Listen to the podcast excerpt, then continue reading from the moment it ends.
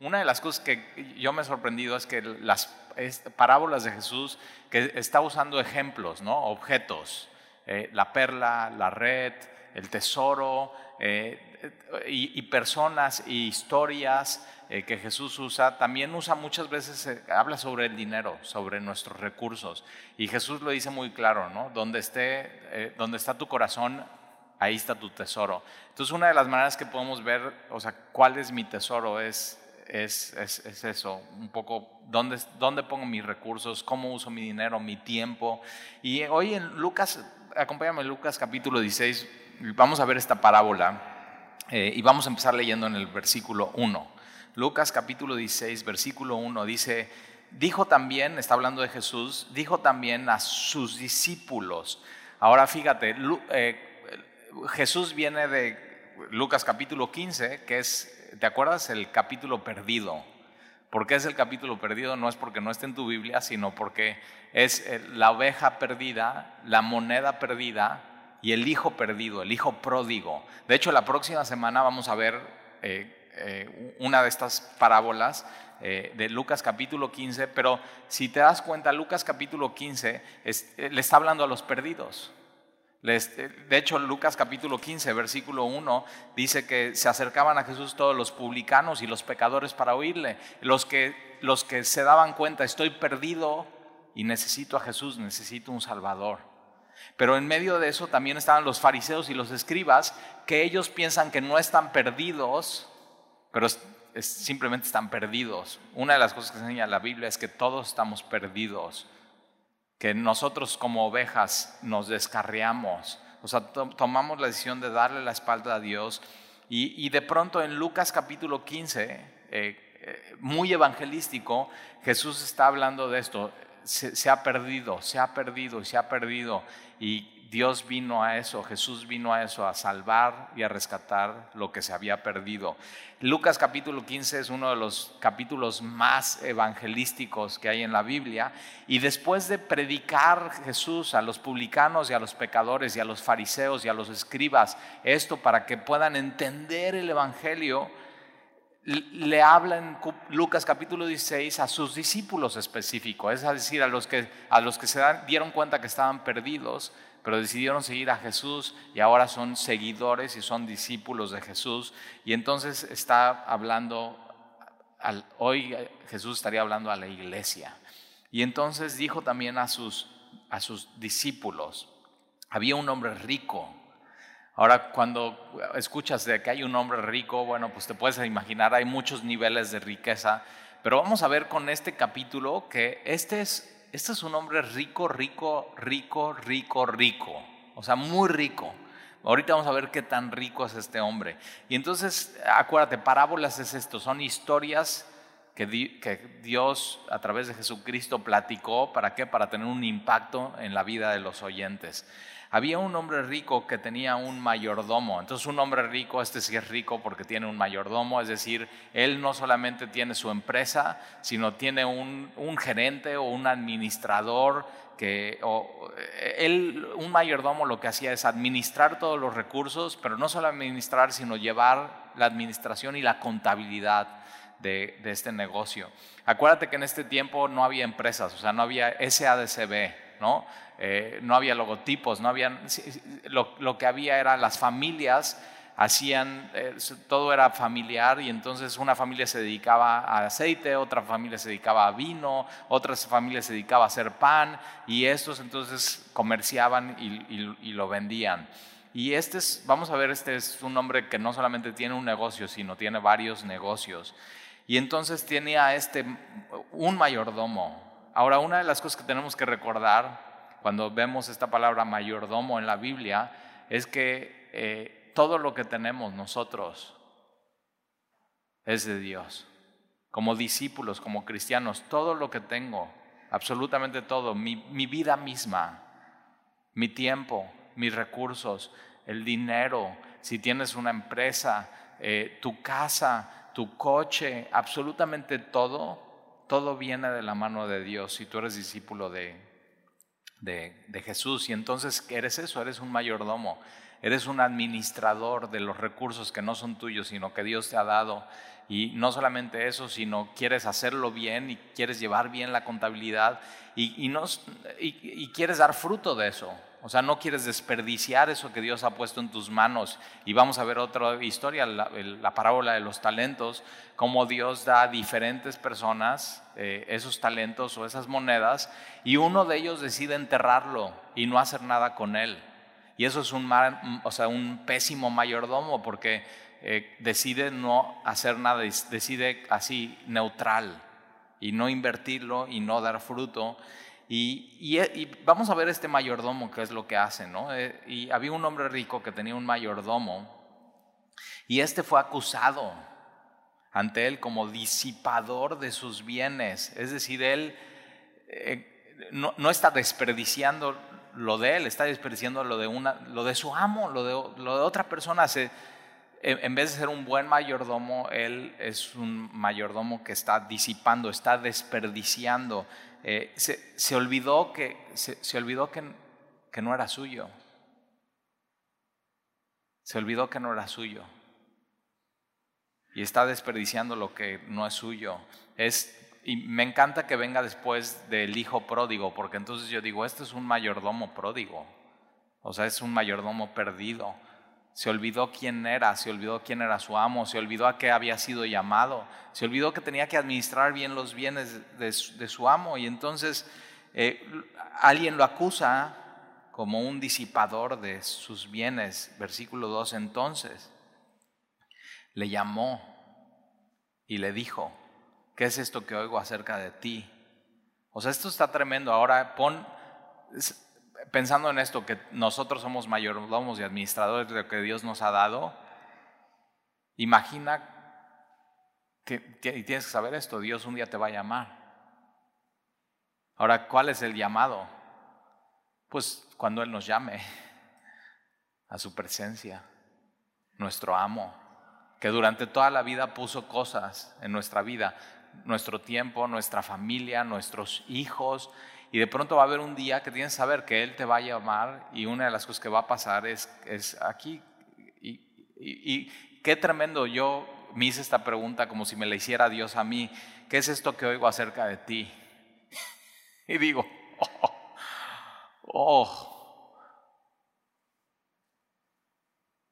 Y de pronto, fíjate, no te tienes que esperar hasta que Dios te llame a su presencia. la puerta y el umbral para esto es la muerte y todos vamos a pasar por esa puerta.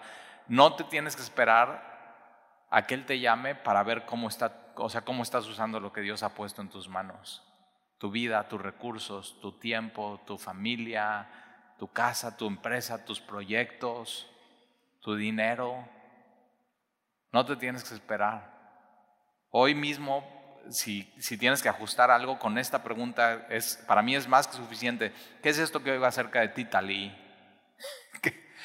Que, no estás usando bien tu tiempo, tu dinero, tus recursos, que, eh, o sea, lo que yo te he dado lo estás desperdiciando, lo estás disipando, no lo estás, no lo estás invirtiendo bien.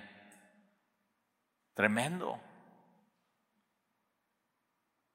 Y fíjate lo que dice aquí el, el amo, el Señor, da cuenta de tu mayordomía.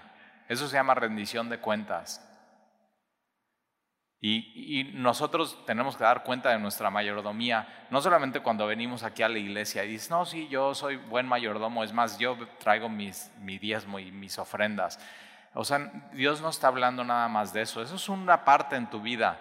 Eh, no es, o sea, Dios no quiere que des cuenta de tu 10%, Dios quiere que des cuenta de tu 10% más tu 90%, es decir, tu 100% de tu vida. Tremendo, da cuenta de tu mayordomía. Porque ya no podrás más ser mayordomo. Entonces, el mayordomo dijo para sí, y eso es tremendo porque vimos la semana pasada que el, el juez que era impío, no te, dice, el juez no temía a Dios y no le importaba el hombre y ese tipo de persona todo el tiempo está hablando consigo mismo. Y entonces el mayordomo dijo para sí, ¿qué haré? Que está así, ¿qué haré? ¿Qué haré? ¿Qué haré? Entonces quiere decir, que es cierto. O sea, no tiene defensa.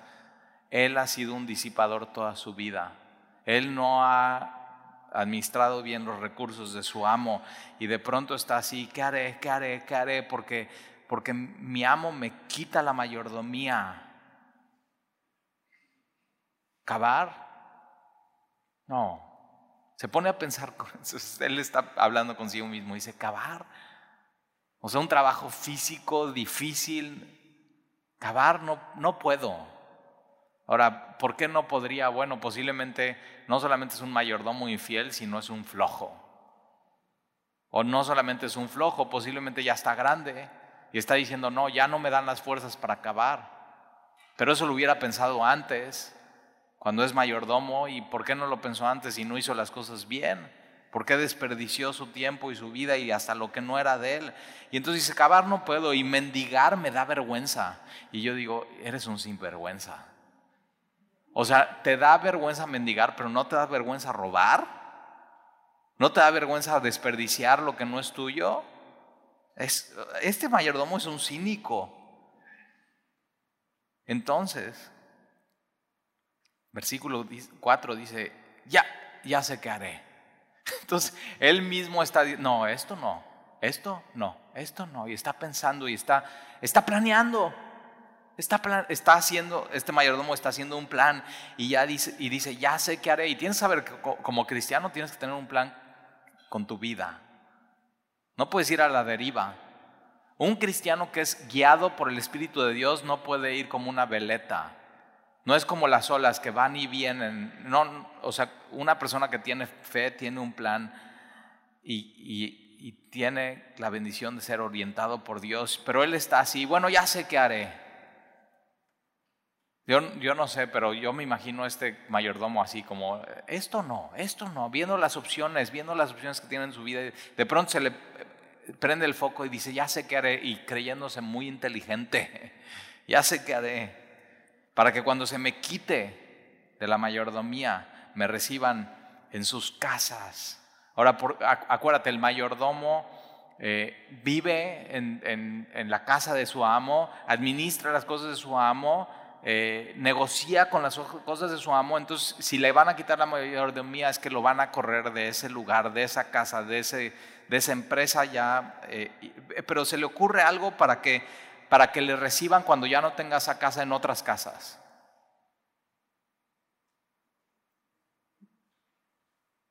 Versículo 5. Y mira, este es su plan. Versículo 5 y llamando a cada uno de los deudores de su amo, dijo al primero, ahora otras versiones y en el original dice, los llama y le dice, siéntate rápido.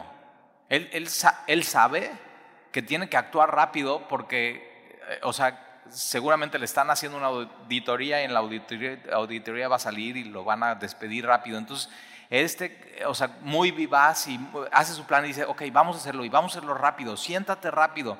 Manda llamada a todos los deudores de su amo, fíjate que son deudores de su amo, no de él. Y dijo al primero, ahora es el primero, ¿eh?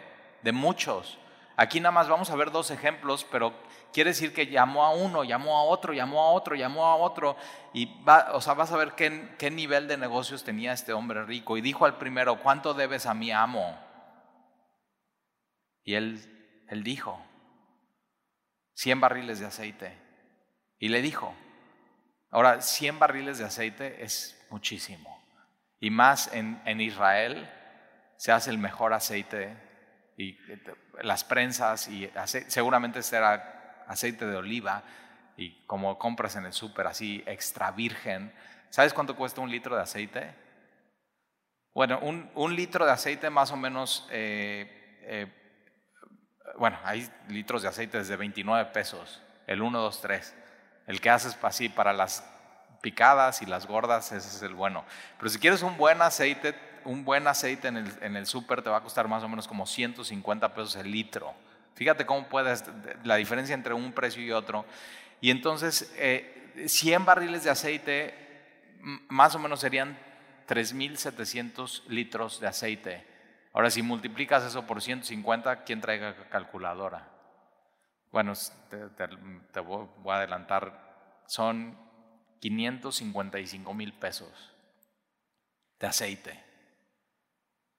Y entonces dice, ¿cuánto, cuánto le, debes? Era un, él vendía, el amo vendía a través del mayordomo a crédito y entonces dice, ok, ¿cuánto le debes? 100 barriles de aceite. Y dije, toma tu cuenta, siéntate rápido, rápido y escribe 50. Le da un 50% de descuento en lo que debe por no pagar nada. Fíjate cómo se está poniendo de acuerdo con, con, el deudor y los dos lo que están haciendo es fraude.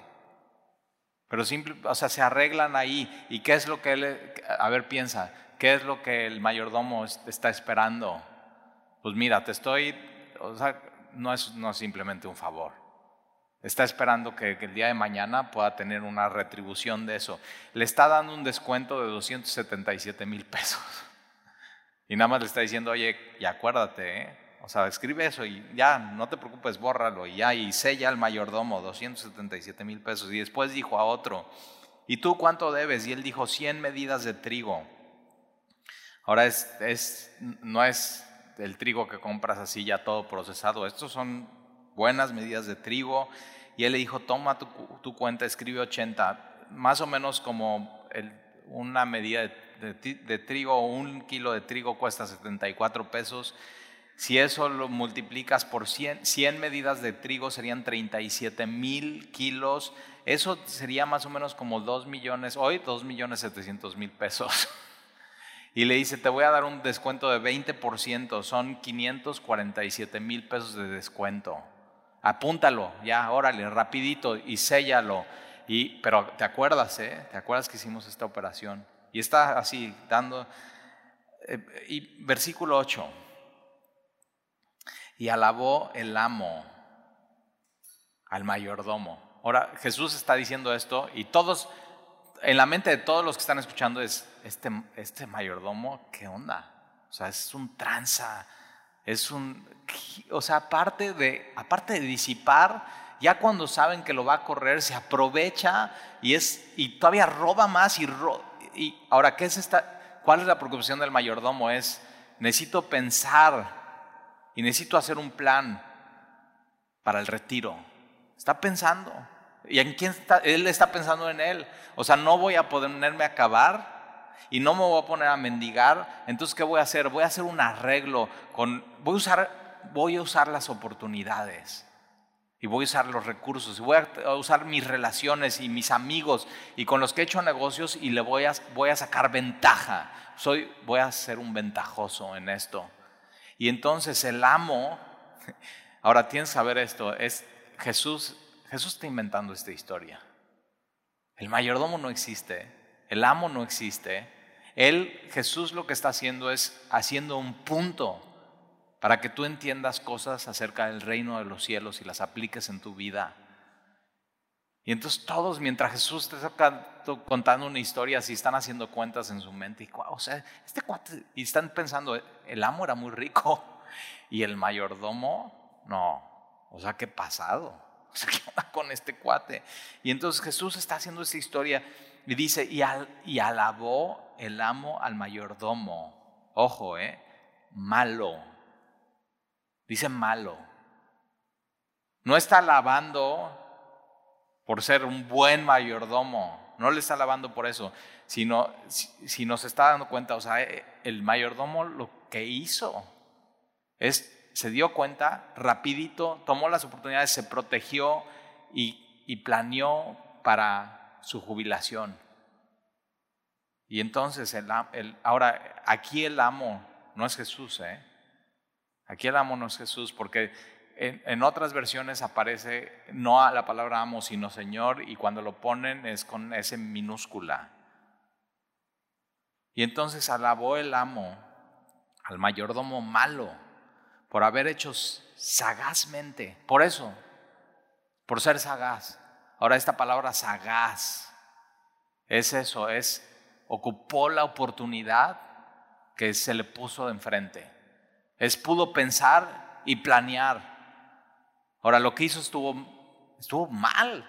Y Jesús está diciendo eso que estuvo mal, pero, pero, pero aprovechó la oportunidad, se, se puso a pensar, se puso a meditar y fíjate, invirtió su tiempo en ese momento para resolver lo que venía en su vida. Hizo sagazmente. Porque los hijos de este siglo,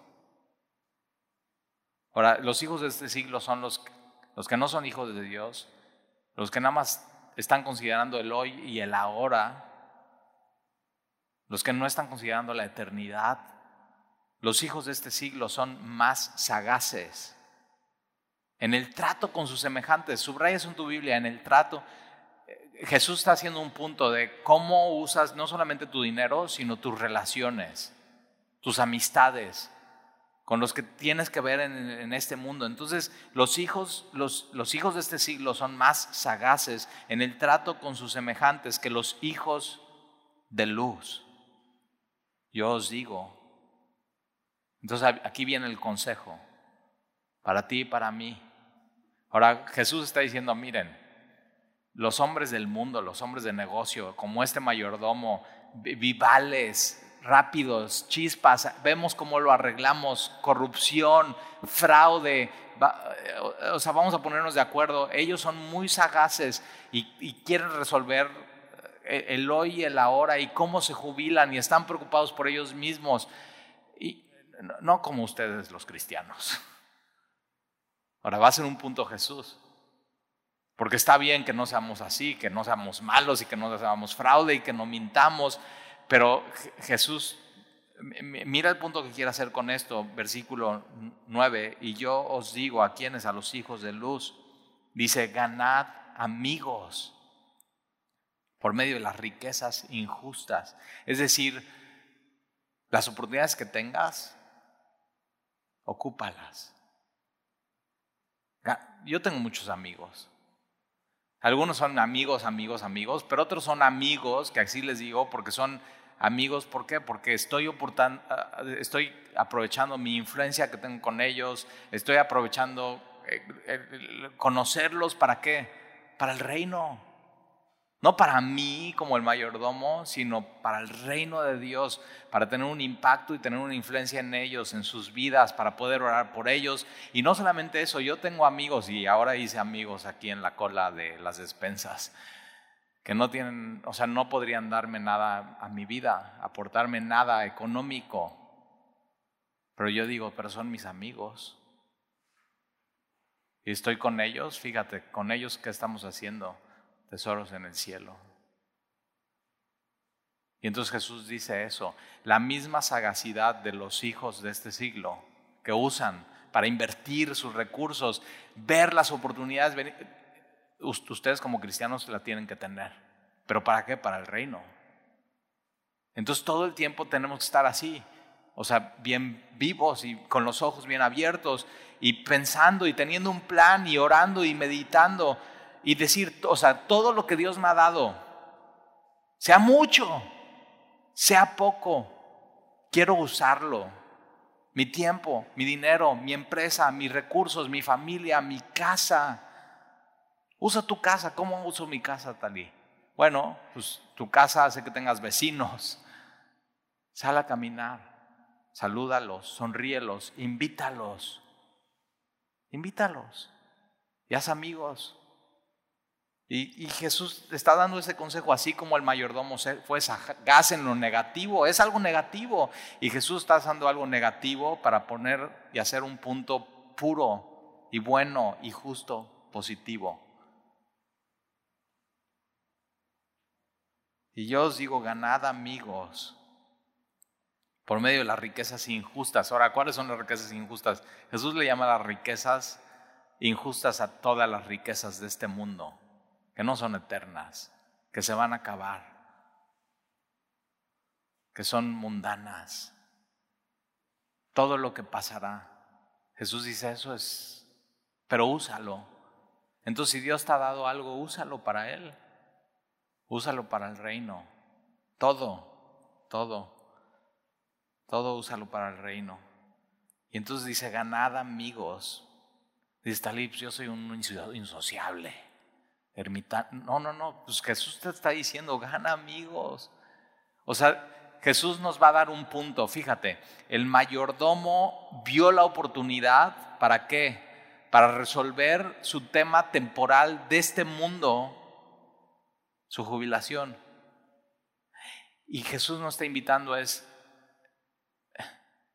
cuando nosotros vemos las oportunidades y las ocupamos para el reino, es una inversión no para el hoy, no es para tu jubilación, es, es una inversión no terrenal, eterna.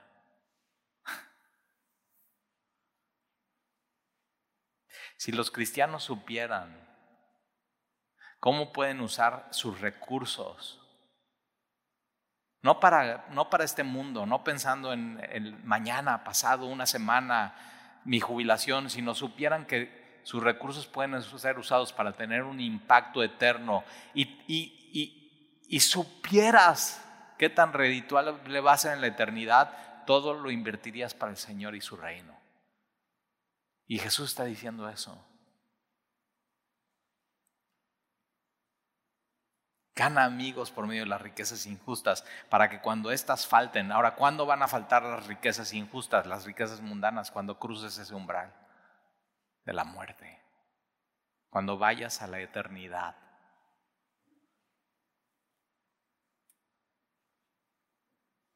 Para que cuando éstas falten, fíjate, os reciban en las moradas eternas.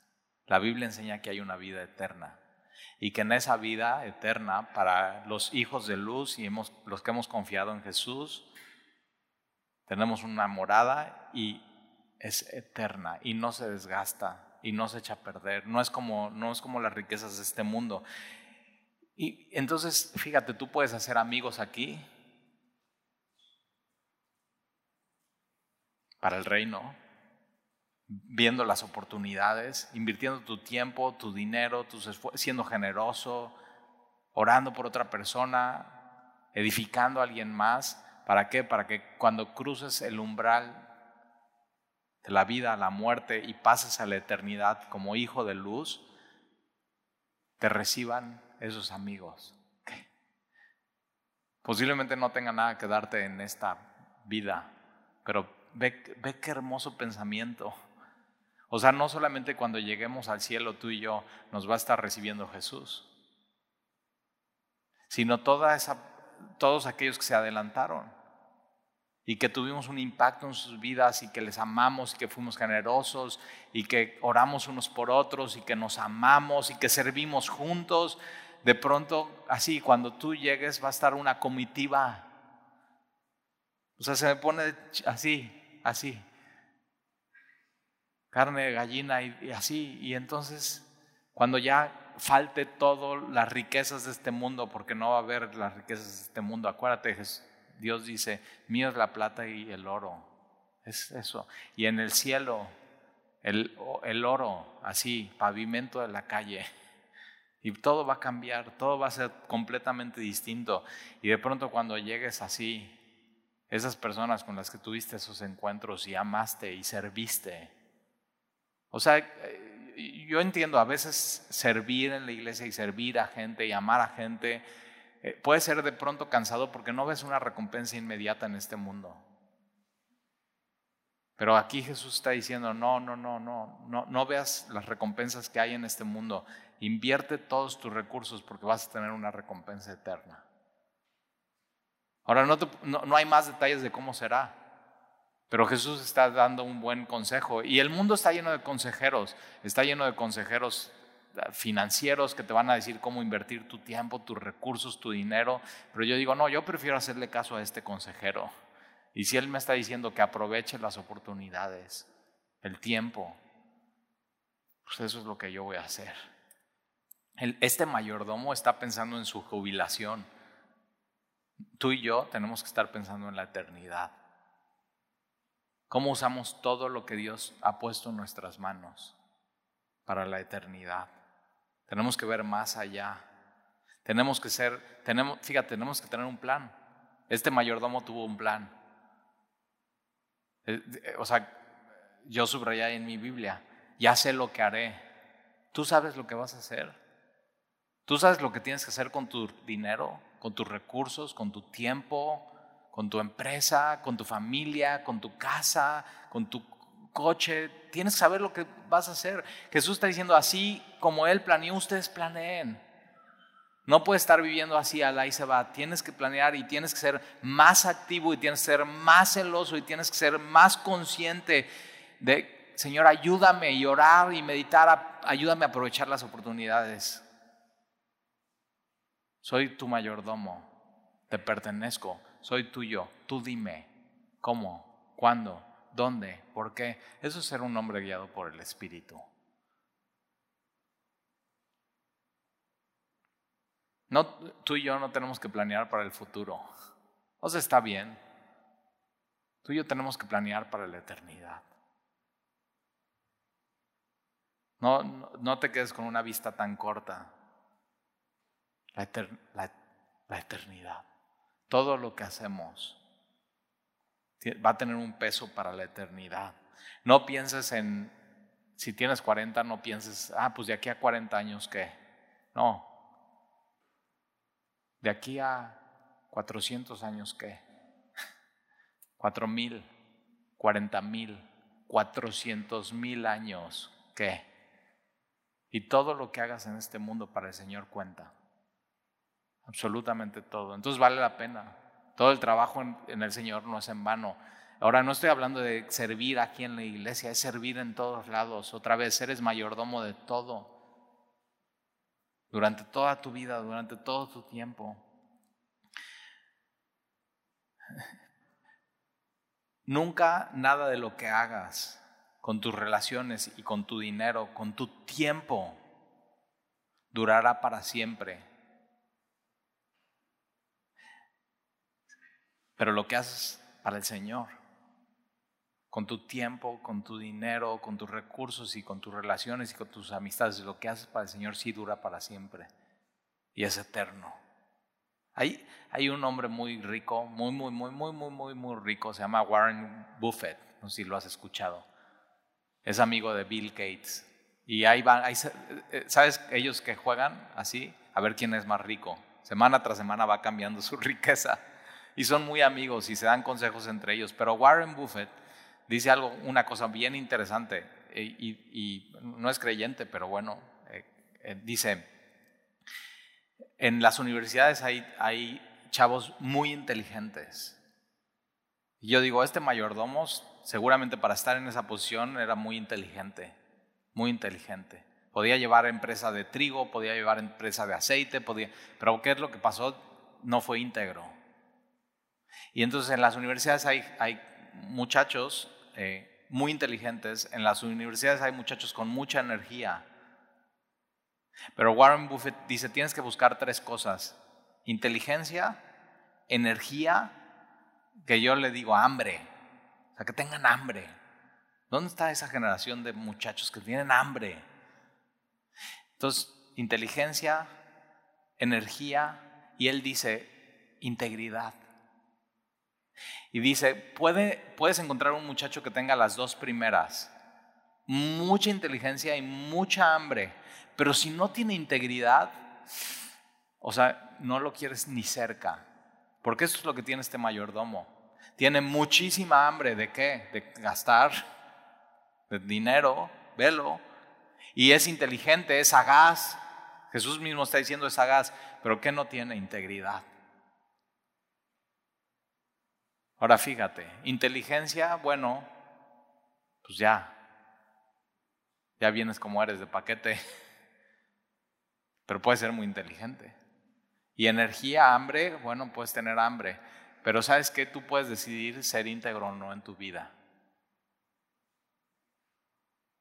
Y eso es lo que necesitamos en México. Hambre sí, energía ¿no? Inteligencia, buenas universidades, pero si no hay integridad, ve este mayordomo. Este mayordomo es un mayordomo infiel. Y entonces mira lo que va, mira el punto de Jesús. Eh, versículo 10. El que es fiel en lo muy poco, íntegro, Eso es lo que necesitas orar y decirle, Señor, yo quiero esto para mi vida, integridad. El que es fiel en lo muy poco, también en lo más es fiel. ¿Cómo, o sea, cómo, cómo, cómo ponemos a una persona en una empresa, en una iglesia, en un proyecto? Es darle algo muy pequeño, muy pequeño, y ve cómo lo hace. Y si hace eso muy pequeño bien, fiel en lo poco, ponlo en lo más. Por eso no te fijes, o sea, no te fijes en, en el ministerio o en un, o sea, todos empiezan de poco, pero haz eso bien, haz eso con excelencia, haz eso con integridad. Y fíjate, Jesús dice, el que es fiel en lo, en Ahora, si alguien no es fiel en lo poco, ¿cómo lo vas a poner en lo, en lo más? Por eso yo estudié en el TEC de Monterrey y digo, híjoles, nos enseñan a ser directores sin ser, sin sacar una copia. Y dicen, no, o sea, vamos a enseñar a nuestros hijos en lo poco, en lo poco, sean fieles en lo poco. Si tú eres joven, así, sé fiel en lo que te piden tus papás. Recoge tu cuarto, sé fiel en eso. Sé fiel en lo muy poco. Entonces, sé fiel en lo poco y también en lo más fiel. Chuck Smith, el que inició nuestro movimiento, dice, no esperes que Dios te dé una iglesia con mil personas. Si Dios te da tres, sé fiel con tres. Y enséñales la palabra de Dios y ámales y ora por ellos. Y si eres fiel, Dios te va a dar más. Y Dios te va a dar más. Y Dios te va a dar más. Si no eres fiel con tres, ¿cómo te va a dar Dios de sus hijos a pastorear y a cuidar? Sé fiel en lo poco.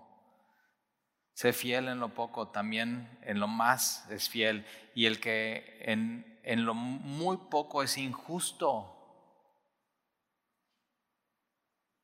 Se te dan 100 pesos y los 100 pesos no los puedes cuidar. En lo muy poco, también en lo más es injusto. Es, es lógico. Pues en las riquezas injustas no fuiste fiel. Las riquezas de este mundo no las supiste usar para Dios. ¿Quién, quién nos confiará lo verdadero, lo eterno? Lo realmente que tiene peso e importante. Y si en lo ajeno no fuiste fieles, ahora ya nos pusimos de acuerdo, todo lo que tenemos es ajeno, todo es de Dios, pero si en lo ajeno no somos fieles, ¿quién os dará lo que es vuestro? Todas esas promesas que Dios tiene para nosotros. Versículo 13, ningún siervo puede servir a dos señores, porque aborrece a uno y amará a otro o estimará al uno y menospreciará al otro. No podéis servir a Dios y a las riquezas. Ahora el original en arameo dice no puede servir a Dios y a Mamón, el Dios del dinero. Es, es una cuestión de decisión. ¿A quién vas a servir? Ahora no puedes servir a los dos. No puedes servir a los dos. Ahora, eso no quiere decir que un cristiano no puede tener dinero, no, sí puede tener dinero, pero está, tiene un plan y está buscando las oportunidades para ese dinero, ese tiempo, esa empresa, esos recursos, tener un impacto para el reino, ganar personas para Cristo, ganar amigos para el Señor y con el Señor. Es así, todo lo que hacemos entonces para su gloria. Ninguno puede servir a dos señores. O estás con Jesús o no estás con Jesús. Lo que, o sea, lo que Dios está esperando de ti es que te decidas. O estás con Jesús o no estás con Jesús. O le vas a servir a Él o no le vas a servir a Él. O le vas a amar a Él o no le vas a... En todos los aspectos de tu vida. En todo. En todos los aspectos de tu vida. No puedes servir a Dios y a las riquezas.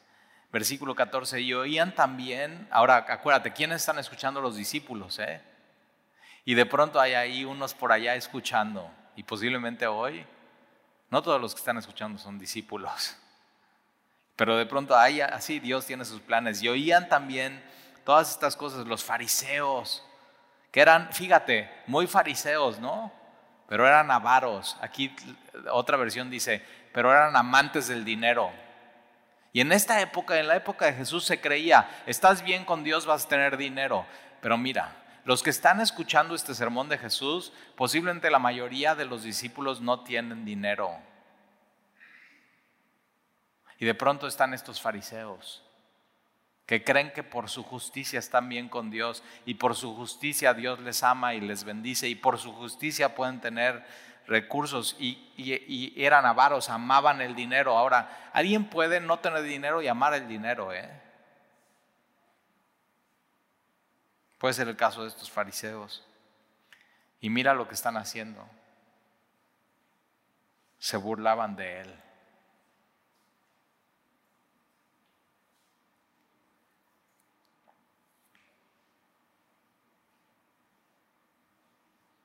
Y yo digo, o sea, leo esto y me da celo de Jesús y digo, ¿qué onda? No se burlen de mi Señor. ¿Qué onda?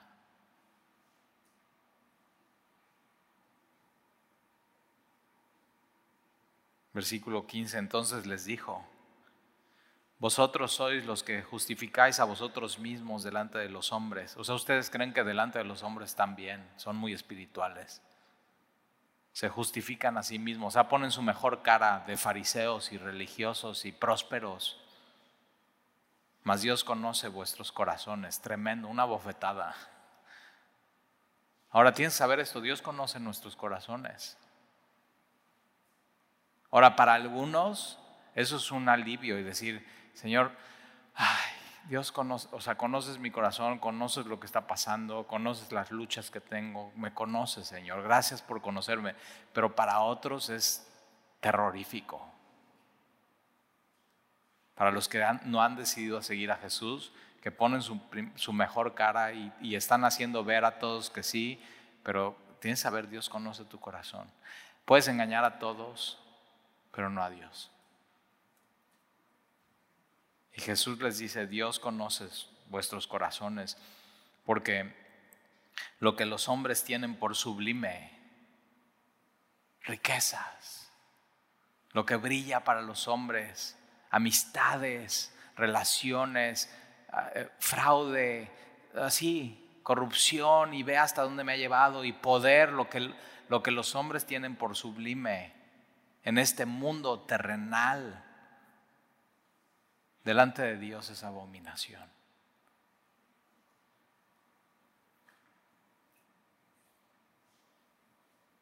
La ley y los profetas eran hasta Juan.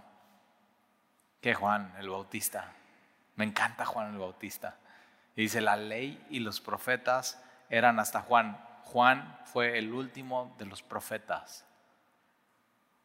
La ley y los profetas eran hasta Juan. Desde entonces el reino de Dios es anunciado con las buenas noticias del Evangelio. Y Jesús, la buena noticia de Jesús es arrepiéntete, es todos los ídolos que hay en tu corazón de, del Dios mamón. Desentrónalo, porque solamente puede servir a un solo Señor, no puede servir a dos. O sirves a Jesús sirves a las riquezas. Y todos se esfuerzan por entrar en él. Fíjate, todos, y eh, la palabra esforzar aquí es con violencia, es decir, todo mundo, ¿quién es? No los fariseos, no los religiosos, no los que se creen ricos en obras y en justicia, sino quienes quieren entrar, eh, publicanos, prostitutas, impíos. El hijo pródigo regresa y dice, ya desperdicié todo, aquí estoy, déjame entrar a tu casa. Y trae, él trae un plan, una idea, y, Dios lo recibe. Y mira lo que dice versículo 17, pero más fácil es que pasen el cielo y la tierra. Más fácil es que se caiga el cielo y se caiga la tierra que se frustre una tilde de la ley. El tilde es el signo más pequeño escrito en la Biblia. Y dice, más fácil es que se caiga eso que se caiga la palabra de Dios. Jesús no vino a abrogar la ley y los profetas, Jesús vino a cumplir por completo la ley y los profetas. Versículo 18. Ahora, este versículo que pone aquí Lucas, en medio de de estas parábolas, dices, ¿y por qué? ¿Por qué pone eso? Mira, y Jesús dice, todo el que repudia a su mujer. De pronto está, Jesús agarra y dice, ok, voy a hablar del divorcio. Ahora, hablar del divorcio es hablar del matrimonio. Alguna vez escuché a alguien, la solución al divorcio es un matrimonio bíblico. Esa es la solución al divorcio. Es aprender a llevar un matrimonio bíblico. La solución al divorcio no es divorciarse. Es aprender a vivir un matrimonio bíblico. Y de pronto Jesús están escuchando a estos fariseos y estos escribas y, y Jesús conoce los corazones de estos hombres y dice, todo el que repudia a su mujer o se divorcia de su mujer y se casa con otra adultera, adultera. Y el que se casa con la repudiada del marido adultera. Y de pronto Jesús toca un tema muy sensible en esa época, como hoy. Matrimonio, divorcio, unión, todo así, muy sensible. Y, Jesús mete, mete eso y sin temor y lo que está diciendo es, mira, todos los que están ahí alrededor, fariseos y escribas y, y los rabís en esa época enseñaban, mira, está bien que te hayas casado, pero si tu mujer simplemente no te gusta cómo te cocinó hoy los frijoles, la puedes abandonar y dejar ir por otra. Tremendo, como hoy. O sea, simplemente ya, te aburriste, ya no tienen nada en común. El consejo del mundo es ya déjala, consíguete otra. Así, fácil, rápido. Y en ese tiempo, ese tema era muy sensible. Y Jesús, así como una bomba, un solo versículo. Si tú te divorcias, estás yendo contra Dios, una bomba.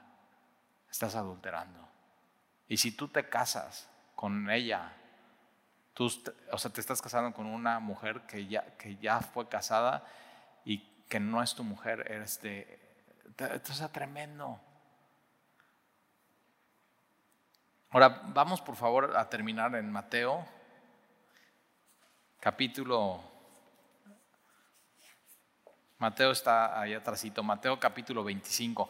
Mateo capítulo 25 es uno de los versículos o uno de los capítulos que eh, cuando leí por primera vez mi Biblia, este pasaje dejó un gran impacto en mi, en mi vida y en mi corazón. Mateo capítulo 25.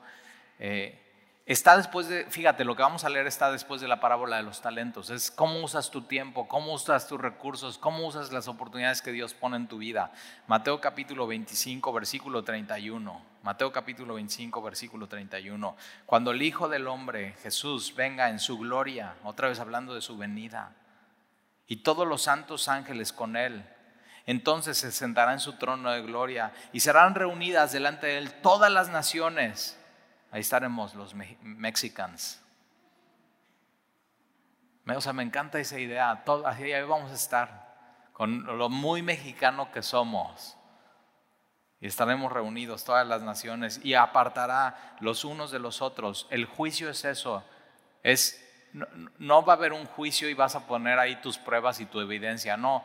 El día del juicio es, depende de cómo viviste, esa es tu prueba y esa es tu evidencia, depende de cómo usaste las oportunidades, depende de a quién seguiste.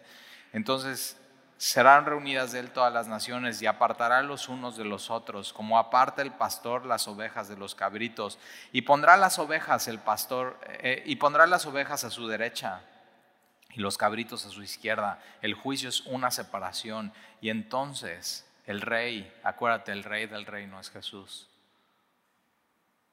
Él es, nuestro amo, Él es nuestro Señor. Nosotros solamente somos mayordomos. Entonces el rey dirá a los de su derecha, si, tú has puesto tu esperanza en Jesús y Él es tu Señor y no las riquezas, Él te, él te dirá esto, mira. Entonces Él dirá a los de su derecha, venid. Es eso, vengan, bienvenidos. Ya llegaron, moradas eternas. Venid. Mira qué hermoso. Benditos de mi Padre heredad el reino. Ahí te das cuenta, ahí, ahí vamos a tener nuestra retribución a nuestra inversión de esta vida. Ahí, no esperes retribución aquí, ahí, en la eternidad. Dice, venid, heredad el reino. Subraya esto en tu Biblia, preparado para vosotros.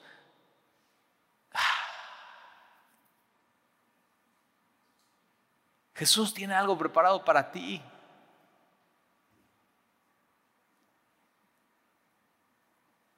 Desde la fundación del mundo.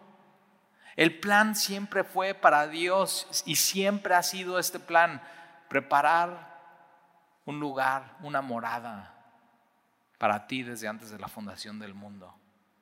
Ahora mira versículo 35, porque tuve hambre. Jesús está diciendo, porque tuve hambre y me diste de comer. Tuve, tuve hambre y recibí una despensa. Tuve hambre y me diste de comer. Tuve sed y me diste de beber. Algo tan así, tan sencillo. Oiga, ¿me regalaría un vasito de agua? ¿Tienes tiempo para eso? ¿O estás tan ocupado que no puedes ni eso en tu vida? Ve qué oportunidad. Que alguien tenga sed y que tú tengas agua. Puedes hacer un nuevo amigo para el reino. Fui forastero y me recogiste. Oiga, ustedes no son de aquí, ¿verdad? No, no, somos de aquí. Ah, ¿por qué no se vienen a comer a la casa? Extraños, extranjeros. Estuve desnudo y me cubriste enfermo.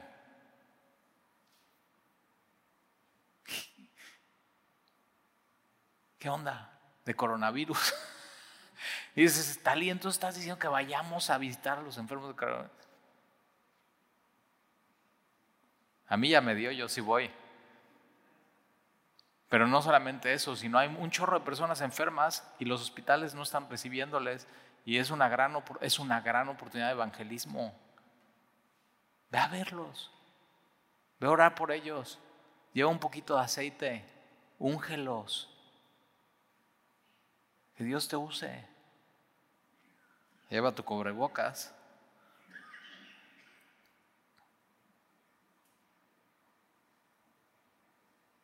En la cárcel y viniste a mí y entonces los justos le responderán diciendo, Señor, ¿cuándo te vimos hambriento y te sustentamos o sediento y te dimos de beber? ¿Y cuándo te vimos forastero y te recogimos o desnudo y te cubrimos? ¿O, o cuándo te vimos enfermo o en la cárcel y vinimos a ti? Respondiendo el rey Jesús les dirá, de cierto os digo que en cuanto lo hiciste a uno de estos, mis hermanos más pequeños, más necesitados, a mí me lo hiciste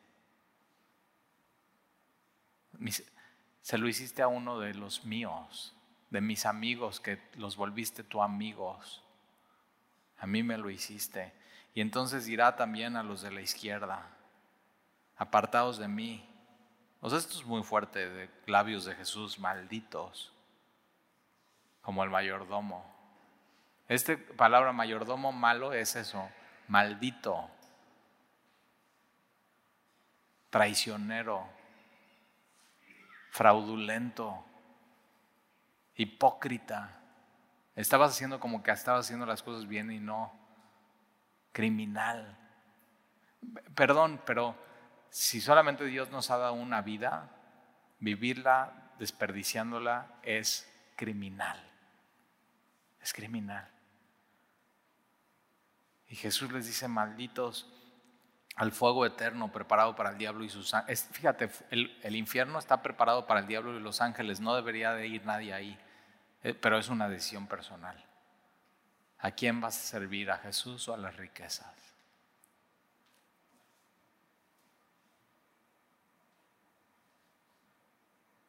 Porque tú, tuve hambre y no me diste de comer.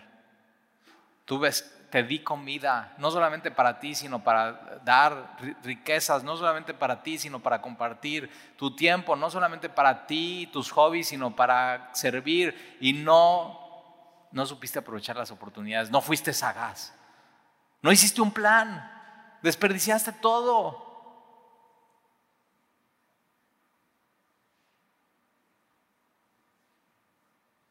Fui forastero y no me recogiste, estuve desnudo y no me cubriste, enfermo y en la cárcel y no me visitaste. Entonces también ellos le respondieron, Señor, ahora fíjate, los dos le dicen Señor, ¿eh? O sea, Señor, Señor, Jesús le dice, ¿por qué me dices Señor, Señor y no haces lo que yo digo? Señor, ¿cuándo te vimos hambriento, sediento, forastero, desnudo, enfermo en la cárcel y no te servimos? Entonces le responderá, responderá diciendo, de cierto os digo que en cuanto no lo hiciste a uno de estos más pequeñitos, tampoco a mí lo hiciste. Entonces fíjate, Dios nos pone oportunidades para servir a otros. Hay gente que dice, es que yo, yo quiero dedicar toda mi vida sirviendo al Señor. Y yo digo, ajá, y luego servir al Señor es servir a, a estos. Servir al Señor es hacer amigos y tener un impacto para el, para el reino. Servir a Dios es usar tus recursos de manera muy práctica para influenciar a los demás. Eso es servir a Dios. Y sí, Dios nos pide que sirvamos a Él con todo nuestro ser, que lo amemos con todo nuestro ser. Versículo 46, irán estos al castigo eterno. Ahora yo leo esto, irán estos al castigo eterno y se me queda un mal sabor de boca, pero después leo la siguiente frase, mira, y los justos, no, no por nosotros, eso ya nos quedó claro, los justos, hechos justos por Jesús, eso es el Evangelio. Así, a partir de Juan, un nuevo pacto, una nueva manera. Es por fe, por la muerte de Jesús en la cruz. Y los justos a la vida eterna.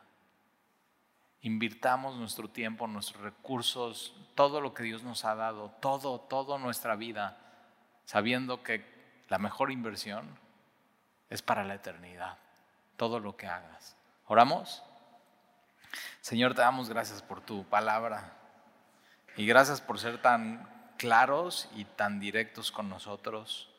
Y gracias Señor por ponernos cientos de oportunidades delante de nosotros para amar, para servir, para, para impactar a los demás, para compartir el Evangelio, para ser generosos, para ayudar a otros.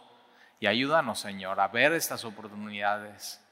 Ayúdanos a no cerrar nuestros ojos sino saber que todo lo que hacemos tiene un impacto eterno y no solamente para el hoy, el ahora o para nuestra jubilación, sino va más allá. Ayúdanos a vivir, Señor, con esa mente, con un pie en la eternidad. Y te lo pedimos, Señor, en el nombre de Jesús. Amén.